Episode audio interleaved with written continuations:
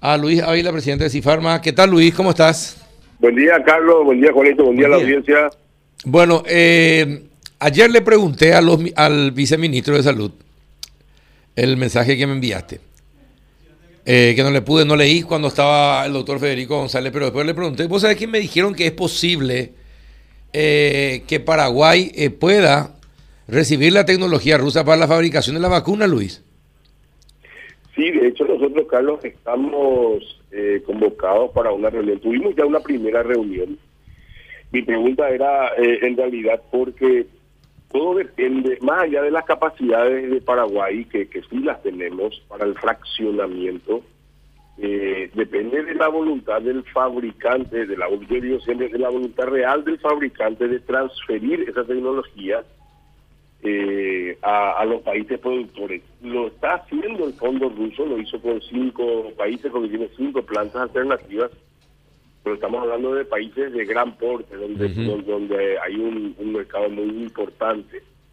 Por eso que para nosotros es fundamental de que también eh, empecemos a, a mirar el tema de la transferencia tecnológica de la misma manera que en teoría se iba a hacer la distribución de las vacunas, no solo mirando eh, que sea un país grande, que tenga una infraestructura enorme, sino también alojar eh, capacidades productivas en aquellos lugares que hoy por, ya, por el problema ya de la distribución de la vacuna se encontraron se encuentran nos encontramos en una situación muy desventajosa eh, y que esa mirada también pueda ser incluida cuando hablamos de transferencia tecnológica y de fraccionar vacunas, eh, como te digo y te repito, en países que por ahí no son muy, muy apetecibles desde el punto de vista industrial o económico. Ahora, yo creo que Paraguay puede ser apetecible, depende de cómo nos vendamos.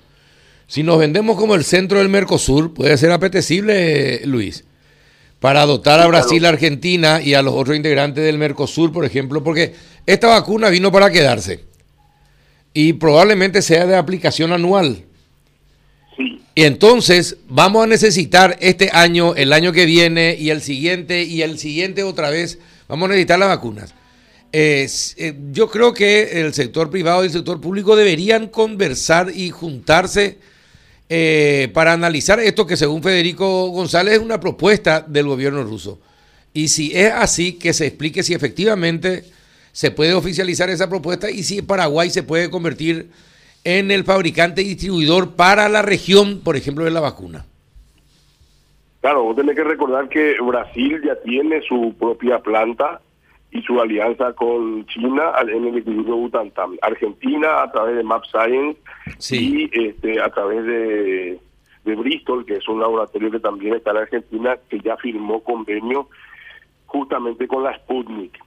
O sea, regionalmente está, están cubiertos. Nosotros tenemos que, coincido contigo que tenemos que hacer una alianza público-privada y tratar de, de, encajarnos como un polo de desarrollo. Exacto. Para esta y para cualquier otra cosa que tenga que ver con el COVID. Yo estoy convencido de que la una de las enseñanzas de la pandemia es que tenemos que desarrollar toda la industria que consideramos estratégica, entre ellas una de ellas la de medicamentos, para no seguir dependiendo exclusivamente de la importación, sea de fármacos, sea de vacunas, sea de lo que sea, ¿verdad? O sea, hace un año no teníamos fábrica de mascarillas, hoy tenemos aquí, no teníamos fábrica de trajes de protección, hoy tenemos, o sea, seguir ese camino de la industrialización para dejar de depender. Sí. Eh, pero, y, bueno, ustedes pueden, pueden bucear esto con el sector público, eh, ver un poquito hasta dónde es posible. Eh, ¿Harían eso, ¿Estarían interesados? No, de hecho a las 8 de la mañana tenemos una segunda reunión técnica. La primera se hizo el día martes. Eh, la segunda en, la cual que ya es la, la reunión con los con los técnicos propiamente dicho de, de asociados de CIFARMA y de la Dirección de Vigilancia Sanitaria con el Ministro de Salud Pública para bajar sobre la mesa lo que la industria necesita en cuestiones este, documentales enviar a Rusia para mostrar sus capacidades y poder seguir avanzando en esto. Eh, y decidimos también que sea, así bien como vos decís, que no una alianza público-privada, pero sí una alianza estratégica en donde el gobierno debe encabezar las negociaciones eh, buscando justamente, por otra parte, de que se cumpla más rápido con los compromisos que el fondo ruso eh, contrajo con Paraguay en provisión de vacunas. Entonces, si no nos pueden proveer rápidamente todo lo que ya fue contratado, que nos den eh, la transferencia tecnológica para empezar a fraccionarla en Paraguay. A las 8 de la mañana tenemos esa reunión hoy en Gabinete de Salud Pública. Ah, mira vos. Avanzando ya en este tema. Avanzando ya, Carlos, la segunda reunión. Ajá. Eh, y decime una cosa, ¿y no se puede aprovechar también esa reunión para el tema de todo lo que tiene que ser la logística de vacunación eh, para los próximos días y meses? Tenemos dentro de una de las preguntas que justamente tenemos eh, que hacerle al señor ministro, esa y también el tema de si cuándo se van a habilitar ya las bases de datos para el registro de pacientes mayores, por un lado, y por otro lado, eh, ver si eh, dentro de los de, los, de la población de alto riesgo, cuándo tienen, según el programa, el programa de ellos, en, cuánto tiempo estaríamos pasando a, a pacientes mayores de 60, por ejemplo, ahora es mayores de 80. Entonces, todas esas preguntas vamos a estar también transfiriendo al, al señor ministro y su equipo. Ayer explicaban que podía ser después de dos, tres días. Eh, hacer los de 80, dos días después lo de 70, después lo de 60 y así sucesivamente, Luis. Claro, eso es lo que ayer estaban diciendo, Carlos. Lo que nosotros buscamos desde la Cámara es tener también eh, mayor transparencia en eso y que uno pueda tener acceso a la, digamos, vía web, a la, así como se agendaron los médicos, que también la población se pueda ir agendando y que, hagamos un control también este entre todos de cómo va ese avance y que se vacunen realmente por, por, la población de mayor riesgo, o sea, seguir manteniendo eso y tratar de evitar lo que ha pasado en otros países que es de conocimiento público con el tema de no muy pulcro del manejo de la vacunación en algunos casos. Sí, efectivamente. Eh, y por otra parte, Luis, eh, ustedes recibieron pedidos del ministerio para tratar eh, el sector privado, Juan, y audiencia tiene contacto con los grandes laboratorios, sabe quiénes son sus CEO, quiénes son, con quiénes se puede hablar y compañía. El gobierno les pidió en ese sentido a usted alguna ayuda para tratar de hablar con el CEO, por ejemplo, de Pfizer o de Moderna o de Johnson y Johnson para tratar de establecer contactos para agilizar o no, Luis. Y Carlos se hizo, eh, recurrieron nosotros la mayoría del, si me digo la mayoría porque no tengo el conocimiento de, todos los productores, pero la mayoría sí eh, hizo de puente entre el gobierno y, los, los, fabricantes, porque cuando todas las multinacionales, Carlos, tienen, tienen el, departamento de relaciones institucionales, y una cosa es ese relacionamiento Estado y, eh, el establishment de, las de las multinacionales, pero otra cosa también es cuando vos vas bajo tu contacto comercial, bajo los gerentes regionales, entonces se hicieron las dos vías, eh, a los más altos niveles a nivel de gobierno y también vimos las empresas los contactos comerciales y que, que podían. Entonces fue una estrategia que se hizo, están en conversaciones, de hecho eh, uno de los asociados de Cifarma que representa a la Johnson fue notificado oficialmente de que se han, han conversado, han tenido videoconferencias y que están trabajando en una planificación. ¿Y desde cuándo comenzó eh, el, desde cuándo comenzó eh, el pedido en ese sentido de colaboración?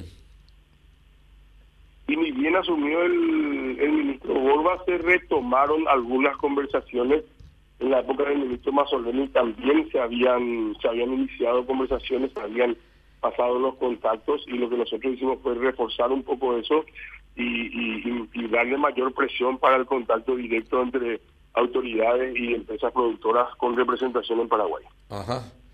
Eh, bueno, pero porque hay, una de las críticas es que no, no hay un contacto fluido del sector público con el sector privado tratando de llegar a los más importantes directores de los laboratorios de tal forma a hacer contactos más directos y para eso es imprescindible la colaboración del sector privado.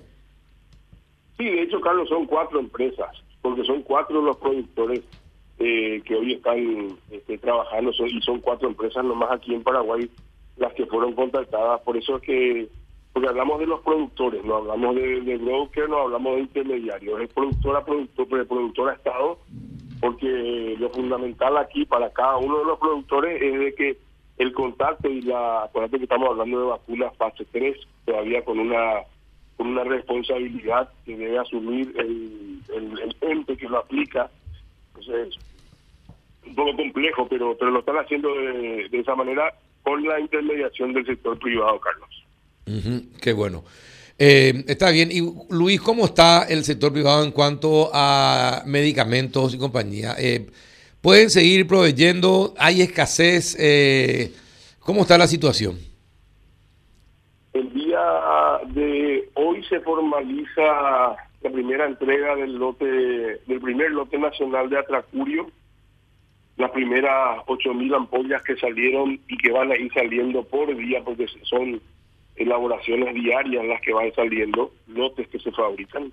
La, la primera salió ayer y a partir de, ese primer lote empiezan a salir en forma diaria 8.000 ampollas de un solo fabricante. En el caso del Midazolam, desde el lunes se empiezan a entregar 335.000 ampollas por día eh, y hay tres asociados de Cifarma que ya confirmaron que sus materias primas están en camino. Este laboratorio nacional que ya entrega desde el lunes va a cubrir más o menos 45 días y el resto, o sea, dentro de tres semanas recibe otro de los laboratorios nacionales y en mayo recibe otro. O sea, la, la provisión de midazolam está ya bastante asegurada. En el caso de Atracurio, con el único fabricante que empezó a, proveer, va a oxigenar y esperemos que vaya aumentando. Este, el Atracurio es más complicado, pero sí estamos también ya con una proyección bastante asegurada. En cuanto a los demás fármacos, porque hay que recordar que un paciente COVID es polimedicado, o sea, usado meprazolo, los antibióticos, están más regularizadas las entregas desde esta semana y también el Ministerio aceleró los procesos con los cuales va, va a tener mayor este fluido de, medicamentos. Mejor, eh, mejoró también el sistema de, y mejoró también el sistema de pago del Estado a, la, a las farmacéuticas. Ese es un tema no menor, sí, el problema del, pago, eh, no, no, no hay una... A ver, yo creo que vos me habrás escuchado decir, Carlos, el, Estado se maneja como una tarjeta de crédito, paga el 10% de su deuda y, sigue comprando. Entonces se convierte en una bola de nieve que cada año y medio tiene que enviar un pedido de cesión bancaria para tratar de cortar un tercio de la deuda. La sesión de, de, bancos que se hizo en diciembre pagó la deuda de marzo del 2020. O sea, ya, ya tiene un año de atraso nuevamente o de acumulación la deuda. Entonces hay que buscar otros mecanismos que, que, que, no sean solamente ir parchando, sino sea una solución de fondo, porque el consumo obviamente en pandemia subió muchísimo, Carlos. Sí, no. Y te preguntaba, sí, justamente te preguntaba eso, porque el compromiso tiene que ser de, de, las dos partes, Juan. Totalmente. Es decir, si el gobierno necesita los medicamentos y el sector, y, el sector privado va cumpliendo, es más, se esfuerza y puede producir también acá los medicamentos, el Estado tiene que poner su parte y tiene que mejorar su sistema de pago. Eh, tiene que dar, tiene que dar, no solamente exigir, exigir, exigir y no responder, tiene que responder para que el, el carro lo tiremos todos juntos.